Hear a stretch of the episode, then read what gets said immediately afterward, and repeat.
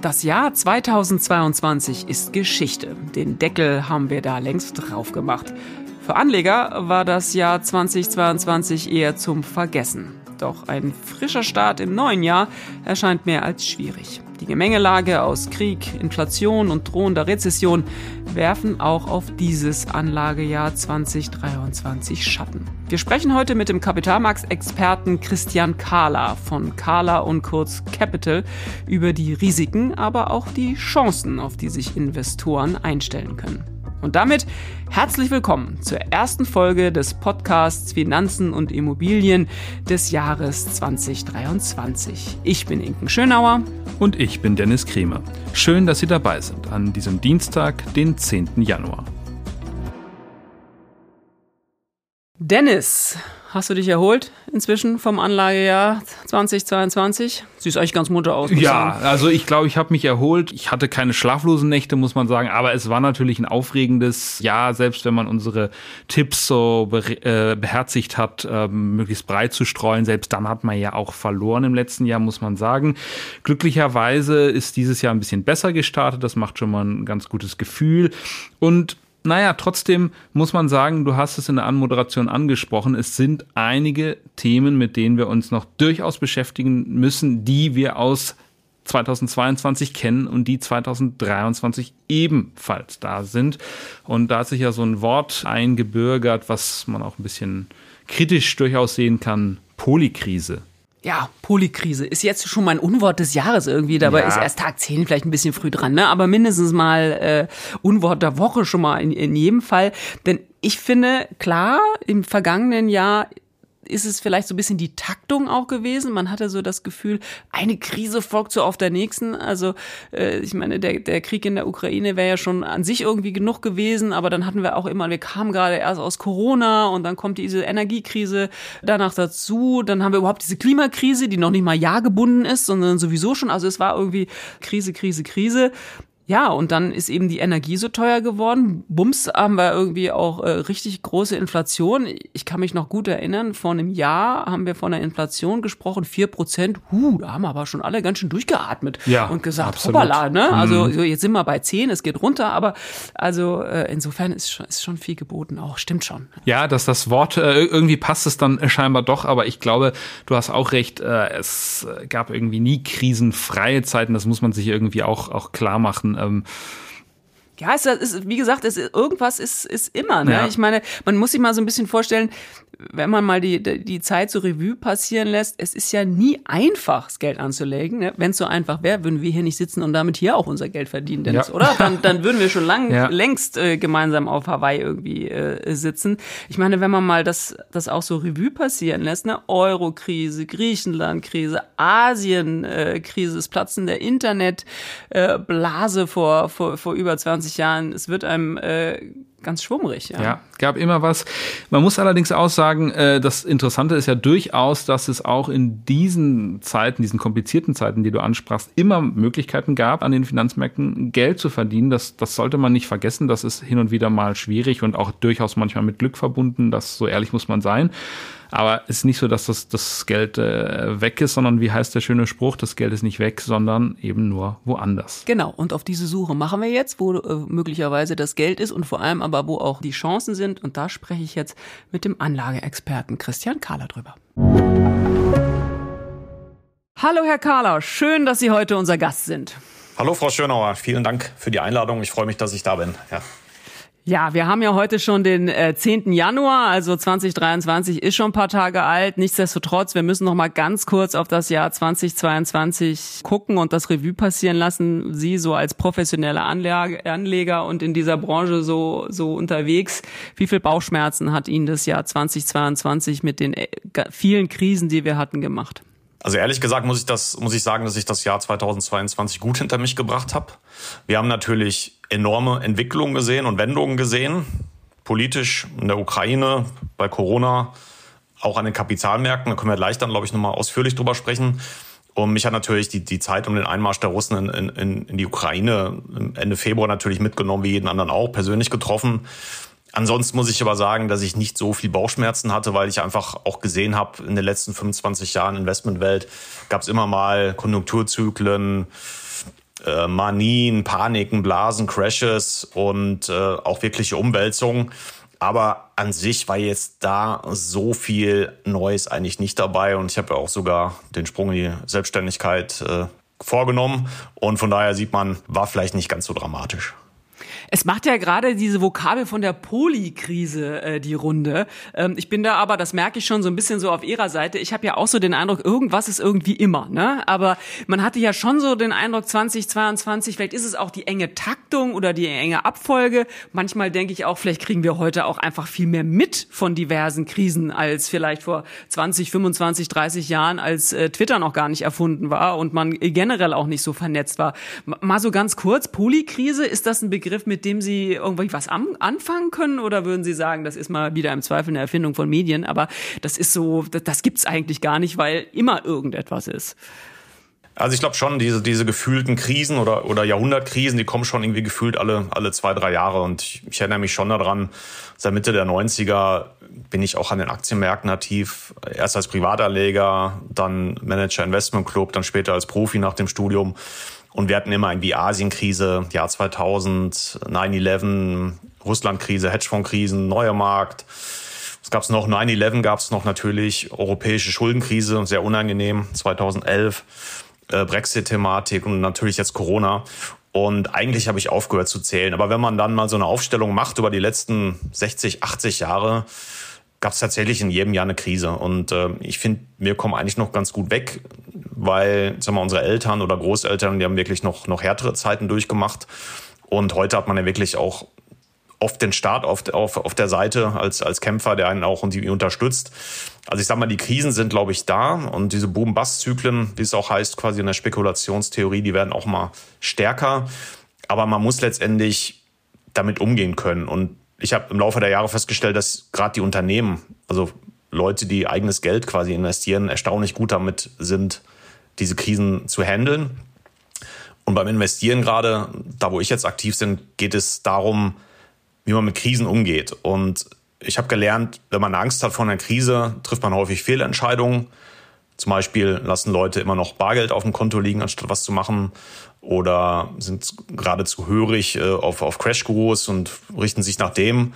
Und das nochmal aus meiner Sicht äh, ist es nicht die richtige Handlungsweise.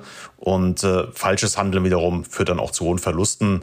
Aber ich denke, man muss leider sagen, es ist irgendwann normal geworden. Hm. Ein paar von den Krisen, die Sie eben aufgezählt haben, da wird einem ja ganz tatsächlich ganz schwummrig, wenn man das so hintereinander in der Abfolge irgendwie hat, was in den letzten Jahrzehnten alles passiert ist.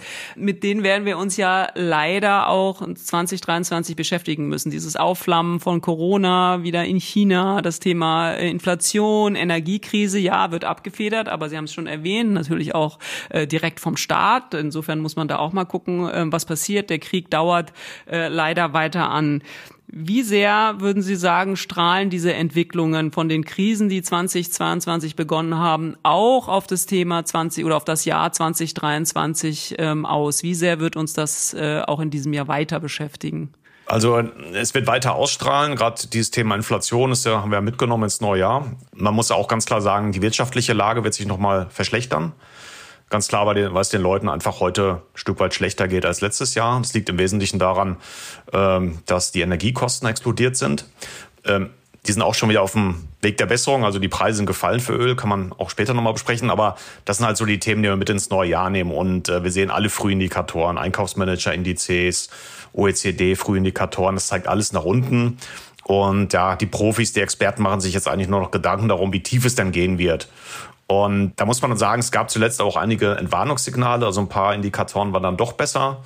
Äh, aber ich gehe nach wie vor davon aus, dass uns das Thema mindestens im ersten halben Jahr noch beschäftigen wird. Also dass das Weltwirtschaftswachstum zu hoch geschätzt wird und dass vor allen Dingen die Unternehmen am, am Aktienmarkt vielleicht auch die Gewinne, zumindest das eine oder andere Unternehmen nochmal revidiert, äh, revidiert werden muss. Und das wird definitiv auf dieses Jahr ausstrahlen und dazu kommen noch die, die, die Inflation und äh, auch die, die steigenden Zinsen. Inflation ist ja so ein Kernthema äh, tatsächlich. Also da sind ja auch gerade wir Deutschen sehr sensibel, was dieses Inflation, was die Inflation angeht. Jetzt hat man da so die ersten Signale gesehen im Dezember. Äh, tatsächlich scheint es ja zu wirken, das was die EZB jetzt auch gemacht hat. Die Inflation geht leicht zurück. Würden Sie sagen, wir haben den Scheitelpunkt überschritten? Also es geht wirklich jetzt nachhaltig abwärts? Also wir haben, wir haben klare Indizien dafür, dass wir den Scheitelpunkt überschritten haben bei der Inflation in den USA. Damals gesehen, die, die großen Treiber für die Inflation waren insbesondere die, die steigenden Energiepreise und steigende Mieten, steigende Gebrauchtwagenpreise. Und das sind zum Beispiel jetzt drei, drei der, der großen Blöcke, die sich schon seit geraumer Zeit auf dem Rückweg befinden. Man kann im Internet auch auf der Seite Trueflation das in Echtzeit sehen. Dort werden über 10 Millionen Preise gemessen und da sieht man, dass wir eigentlich schon die ganze Zeit rückläufig sind. Also das wird noch, noch weiter auch zurückgehen, auch wenn wir jetzt seit ein paar Wochen seitwärts laufen. Und ähm, ja, das, das, das ist eine, was man sich anschauen muss. Und hierzulande ist natürlich so, dass die, die EZB ähm, da oder die, die Inflationsentwicklung im Euroraum wird wahrscheinlich noch, noch kurzfristig hoch bleiben. Aber auch hier wirken diese großen Treiber, nämlich die Energiepreise und äh, andere äh, Aspekte, die dann für Nachlass und Druck sorgen, so dass es wahrscheinlich Richtung Jahresende eher so Richtung 3, 3,5, 3,8 vielleicht geht. Ende Januar wird die EZB ihre nächste äh, Sitzung haben und es ist ja sowieso die große Frage, wie geht es weiter mit den mit den Zinsschritten? Das ist ja äh, tatsächlich ganz spannend. Also gerade in dieser Situation, in der wir sind, einerseits Inflationsbekämpfung, das ist das Mandat, was die EZB äh, hat. Andererseits, Sie haben es schon gesagt, Weltwirtschaft wird schwierig. Wir gehen möglicherweise, wenn auch nicht ganz so schlimm wie erwartet, aber auf die Rezession zu. Heißt ja eigentlich, hm, vielleicht müsste die EZB auch äh, wieder abbremsen. Also äh, man muss jetzt kein Mitleid haben äh, mit dem EZB-Rat, aber das ist schon schwierig, in welchem Korridor sich die EZB da in den nächsten Monaten positionieren wird, oder? Was erwarten Sie da in Sachen Zinsschritten? Also die EZB wird sich im Endeffekt an den Inflationsdaten, aber auch an der Meinung des Marktes entlang handeln. hangeln. Und äh, die Zeit der, der, großen, der großen Schritte, der Jumbo-Schritte ist sicherlich vorbei. Es kommen vielleicht nochmal 50 Basispunkte und vielleicht dann nochmal weitere 50 Basispunkte im, im, zweiten Halbjahr. Aber die EZB hat hier einen Seiltanz, der gefährlich werden kann, in der Art, dass man eben auch Rücksicht nehmen muss auf das allgemeine Zinsniveau und die Verschuldung der, der Staaten in der Eurozone, weil die ist bekanntlich in vielen Staaten sehr, sehr hoch. Und man kann jetzt nicht die, ähm, die Zinsen so anheben, wie man es eigentlich gemäß Lehrbuch machen müsste, nämlich äh, sag mal, mindestens so hoch, wie die Inflation ist. Und das ist nach wie vor ein Spiel, Spiel auf Zeit, Spiel auf Inflationsentwicklung. Ich denke, man muss auch nicht zum, zum Äußersten gehen. Man muss dem Markt aber letztendlich ein klares Signal geben, dass man nicht müde wird zu betonen, dass man im härtesten Fall auch die Leitzinsen anheben wird. Und ja, ich glaube, das ist so der, der Weg, den die, den die EZB gehen wird. Also man wird stärker noch die, diese Klaviatur rhetorisch bearbeiten aber die Maßnahmen, die man da fortnimmt, da wird es besser, definitiv. Das ist ja auch interessant, so der Unterschied zur amerikanischen Fed, ne, die dann einfach auch einen anderen Weg eben einschlagen kann, weil ihre Bestimmung und ihre ihr, ihr ganzes Handeln anders äh, ausgerichtet ist. Also immer sozusagen, ja, die EZB sollte sich mal dem ein Beispiel machen, was Herr Paul in Amerika macht. So einfach ist es halt nicht, ne? Genau, so einfach ist es nicht. Man muss auch sagen, die, die FED hat natürlich da freie Fahrt. Man ist äh, der, der größte Schuldner der Welt. Man, äh, man muss auf niemanden eigentlich Rücksicht nehmen. Man hat nicht die ganzen Mitgliedstaaten, wie wir es in der EU haben, auf die man ja Rücksicht nehmen muss. Man hat eine Staatsverschuldung, man hat eine Währung und äh, da kann man das eben viel, viel leichter steuern. Aber Herr Paul, und das war auch einer der ganz großen Momente im Endeffekt, hat ja im August 2022 gesagt, er wird alles tun dafür, ähm, dass die Inflation bekämpft wird. Also sehr, sehr starkes Signal gegeben. Nichtsdestotrotz muss man aber sagen, man hat eigentlich das Ziel erfüllt. Die Inflation, Inflationspeak wurde überwunden. Es wird jetzt besser werden. Äh, der Arbeitsmarkt äh, läuft nach wie vor sehr, sehr gut.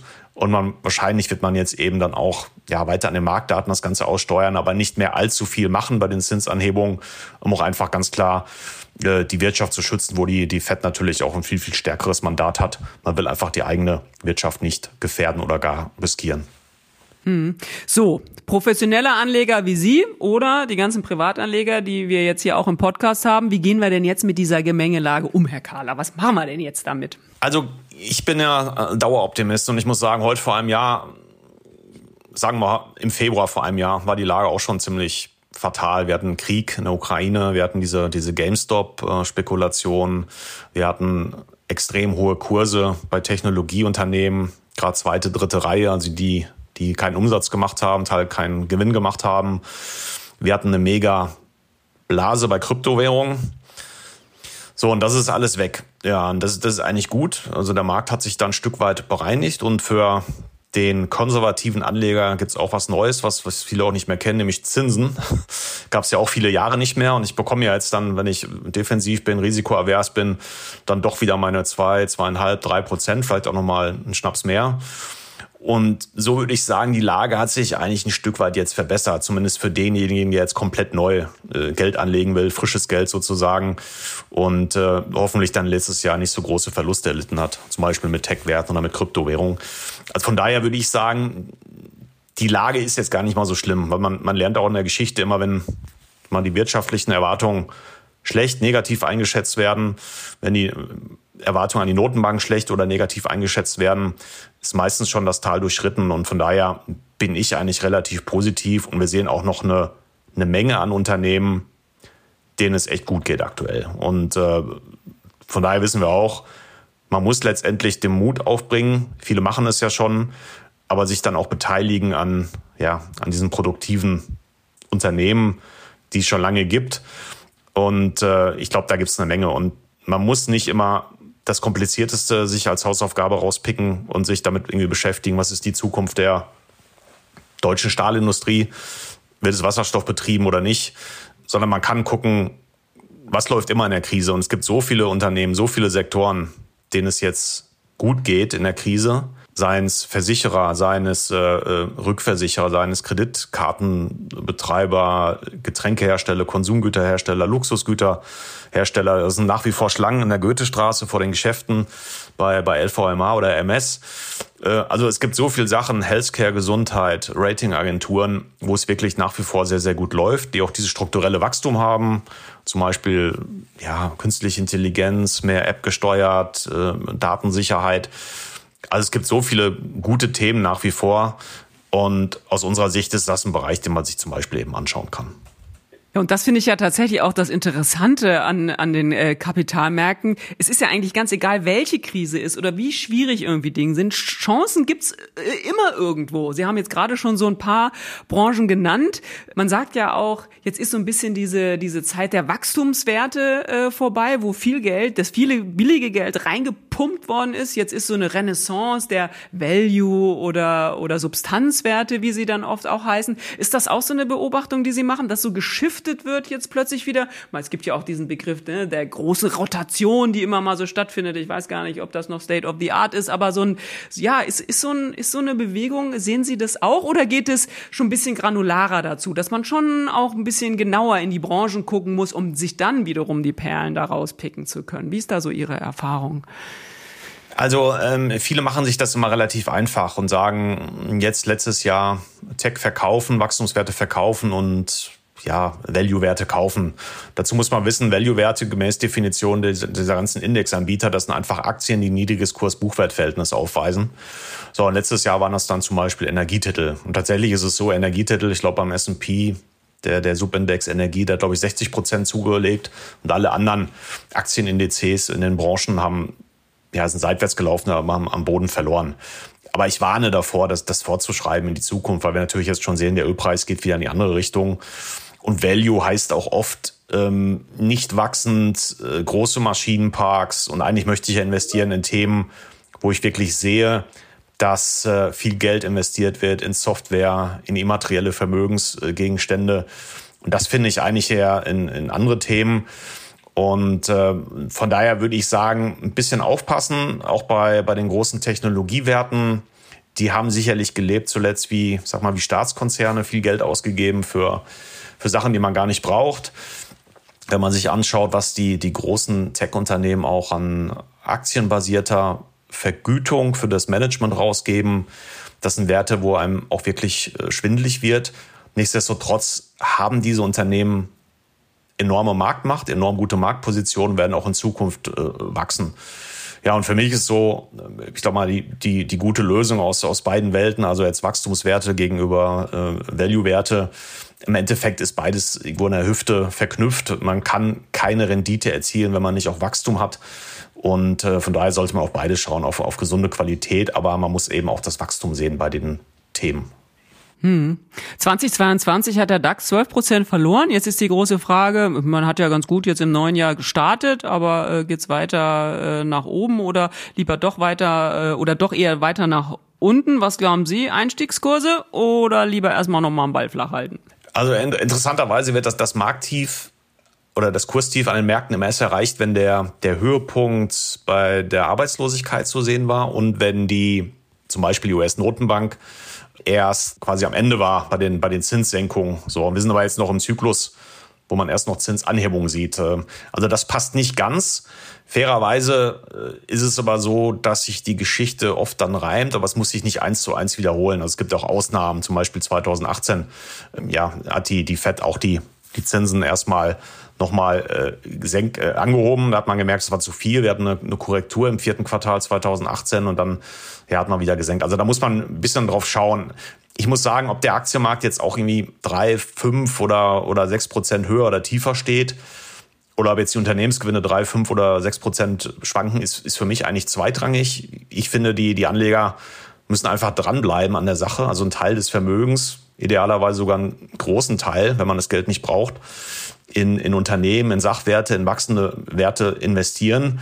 Und äh, da macht sicherlich Sinn. Aber auf der anderen Seite würde ich aber auch sagen, derjenige, der jetzt eine Immobilie verkauft hat, irgendwie ein Erbe gemacht hat oder 50.000 Euro geschenkt bekommen hat, der ist jetzt sicherlich nicht gut beraten, heute herzugehen und sagen, äh, der Aktienmarkt ist ja jetzt 12 Prozent gefallen, ich gehe da rein, sondern der sollte lieber auch, wie man es eben aus der Vergangenheit gelernt hat, äh, schauen, jeden Monat oder jedes Quartal das Geld dann quasi übertragen in Investments. Ich glaube, das ist schon, schon wichtig. Und mir ist, glaube ich, auch nochmal wichtig, Sie haben es gerade gesagt, wir schauen ja oft auf den DAX auch in Deutschland. Vielleicht da nochmal ein bisschen Hintergrund auch für die, für die Zuhörer. Der DAX ist schon ein Tierchen, was man sich nochmal anschauen sollte. Also ähm, das ist, äh, viele Aktien sind da drin, die zu zwei Konzernen gehören, also namentlich zu nennen ähm, der Siemens-Konzern. Da sind drei, drei Siemens-Firmen drin, also Siemens selbst, Siemens äh, Healthineers und die Siemens Energy. Und wir haben auch dreimal Porsche-VW-Aktien, also Porsche, Porsche Holding und äh, Volkswagen. Per se nicht schlimm, sicherlich auch keine schlechten Unternehmen gewinntechnisch, aber das sind natürlich auch, weil die Anteile untereinander halten, ist jetzt nicht so ganz ideal. Und äh, der DAX ist da ein bisschen mit Vorsicht zu genießen. Ein, ein, ein wichtiger Punkt auch vielleicht für die Insider äh, die Linde-Aktie, die für den ganz großen Teil der positiven Wertentwicklung im DAX in den letzten fünf Jahren zuständig war oder verantwortlich war, die wird jetzt wahrscheinlich äh, diesen Monat noch, also im Januar 2023, äh, den DAX verlassen müssen, weil die in den USA gehandelt werden. Also da muss man ein bisschen aufpassen und wichtig ist auch, der, der DAX stellt nur noch, ich glaube, 2,8 Prozent der weltweiten Börsenkapitalisierung dar. Also wenn man einsteigen will in Aktienmärkte, bitte, bitte deutsche Aktien nur als Beimischung nehmen. Ja, aber das ist doch zum Schluss nochmal ein wirklich großer Appell, den Blick da auch ein bisschen zu weiten, dass wir, wir machen das ja auch, wir gucken immer auf den DAX, weil es halt einfach so ein, so ein Leuchtturm-Index erstmal ist, auf den man eben äh, guckt, aber tatsächlich unterhalb, viele sagen ja, ne, guckt euch auch lieber, also MDAX an oder SDAX, da gibt's ganz viele spannende, interessante, auch Wachstumsunternehmen. Insofern, das war doch nochmal ein guter Appell zum Schluss. Herr Kahler, ganz herzlichen Dank, vor allem auch für Ihren Optimismus, den Sie für 2023 verbreitet haben. Den können wir Anleger doch hier gut brauchen. Dankeschön. Sehr gerne danke auch und ja, bis bald. So, ich finde, wir haben nicht zu viel versprochen. Der Christian Kahler hat schon echt einige Ideen, wo man sein Geld auch hintragen könnte. Was würdest du sagen, was nimmst du so mit aus diesem Gespräch? Also ich fand sehr interessant, dass er darauf hingewiesen hat, dass wir nicht immer so reflexartig nur auf den DAX schauen sollten. Ich meine, das macht man natürlich automatisch, weil der DAX äh, wird in der Tagesschau genannt, der DAX kommt im Radio, wir alle schauen drauf, wir schreiben drüber, wir wollen wissen, was ist da los. Das sind unsere, in Anführungszeichen unsere, aber die deutschen Unternehmen, um die es geht.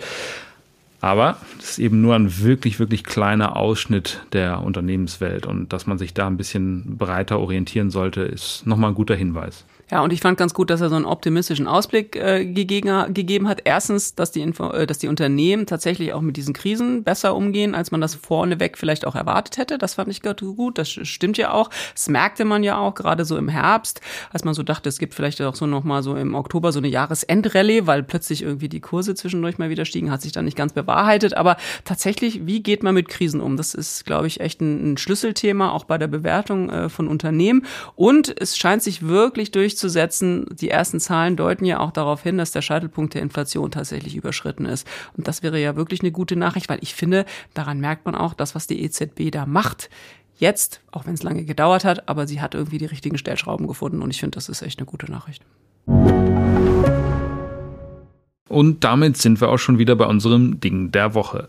Inken, was haben wir diese Woche dabei? Ja, ich finde, ich fange direkt mal das Jahr wieder da an, wo wir im vergangenen Jahr 2022 aufgehört haben, beim Thema Krypto. Lass mich mal raten. Das kann eigentlich nur FTX sein, die Kryptobörse, die pleite gegangen ist und unser Freund hätte ich jetzt fast gesagt, aber ist nicht unser Freund, sondern der, der Chef Sam Bankman-Fried ist ja im Gefängnis äh, mittlerweile oder wird zumindest, ihm wird der Prozess gemacht, aber er hat auf nicht schuldig plädiert. Stimmt eigentlich, jetzt wo du es sagst, das wäre auch ein richtig gutes Ding äh, der Woche auch gewesen und ist überhaupt ein Ding, dass der sich jetzt da hinstellt und sagt, irgendwie nicht schuldig und äh, vielleicht sogar äh, findet, äh, das hat er auch alles gar nicht so gewollt. Nee, mir geht's aber heute um Godfather.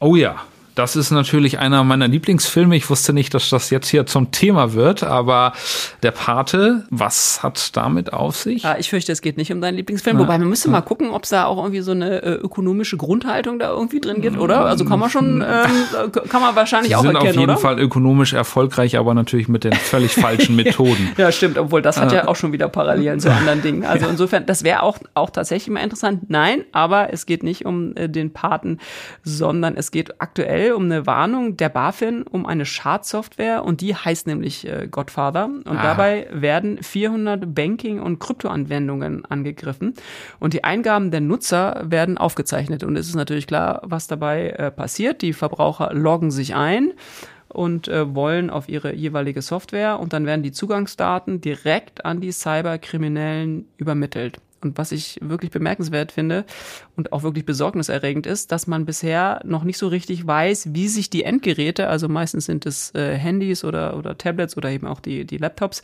wie sie sich mit diesem Virus infizieren. Das weiß man jetzt noch nicht.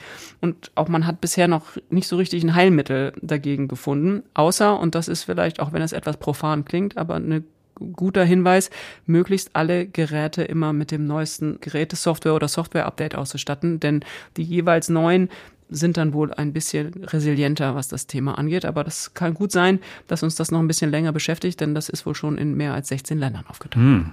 Also immer schön aktualisieren, so lästig das auch ist.